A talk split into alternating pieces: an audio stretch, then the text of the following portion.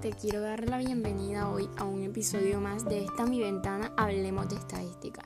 Hoy tengo el gusto de hablarte un poco sobre la probabilidad y conjuntos. En lo personal fue un tema que disfruté aprender. Aquí vemos las interacciones, uniones y complementos. Sabemos que las probabilidades se expresan como la razón entre los casos favorables y los casos posibles. Además, Hoy entiendo más a profundidad sobre los conjuntos y sobre este como parte de la probabilidad, ya que relaciona los diferentes elementos del caso a resolver.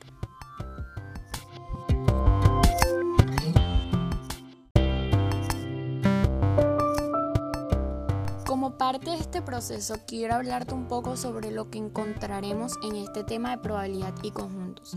Quiero decirte que en este proceso general, sobre el tema, los conectores lógicos, ojo, los conectores lógicos forman parte fundamental en las probabilidades, ya que con esto determinamos el tipo de relación que tienen los elementos. Como lo dije anteriormente, está en la relación de eh, unión, intersección, complemento, etc. En este tema usamos un diagrama de Venn para añadir los elementos o eventos del ejercicio o situación que queremos resolver.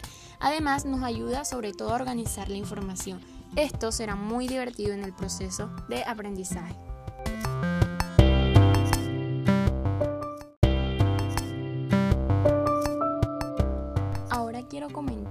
Que el diagrama de Venn es un recurso estadístico que profundizamos más en este tema de probabilidades y conjuntos.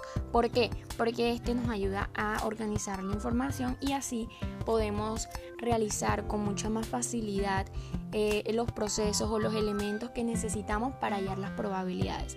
Quiero darte ahora unos tips o recomendaciones para que sigamos aprendiendo juntos sobre este tema y sé que será de mucha ayuda así como lo fue para mí.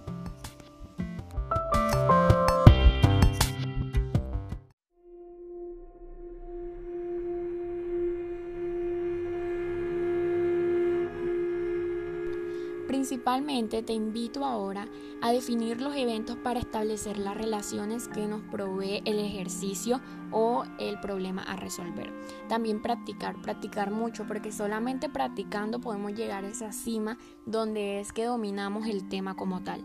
También demostrar interés, pues la perseverancia juega un papel muy importante en los temas educativos y no solamente educativos, también en nuestra vida personal. Al igual y muy importante es tener en cuenta la información que nos está regalando el problema o el ejercicio.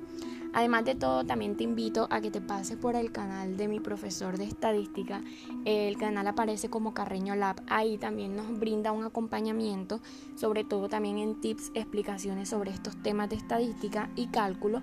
Y pues aquí también aprendemos un poco más sobre estas temáticas. Espero que te haya gustado. Muchas gracias. Nos vemos en la próxima. Bye.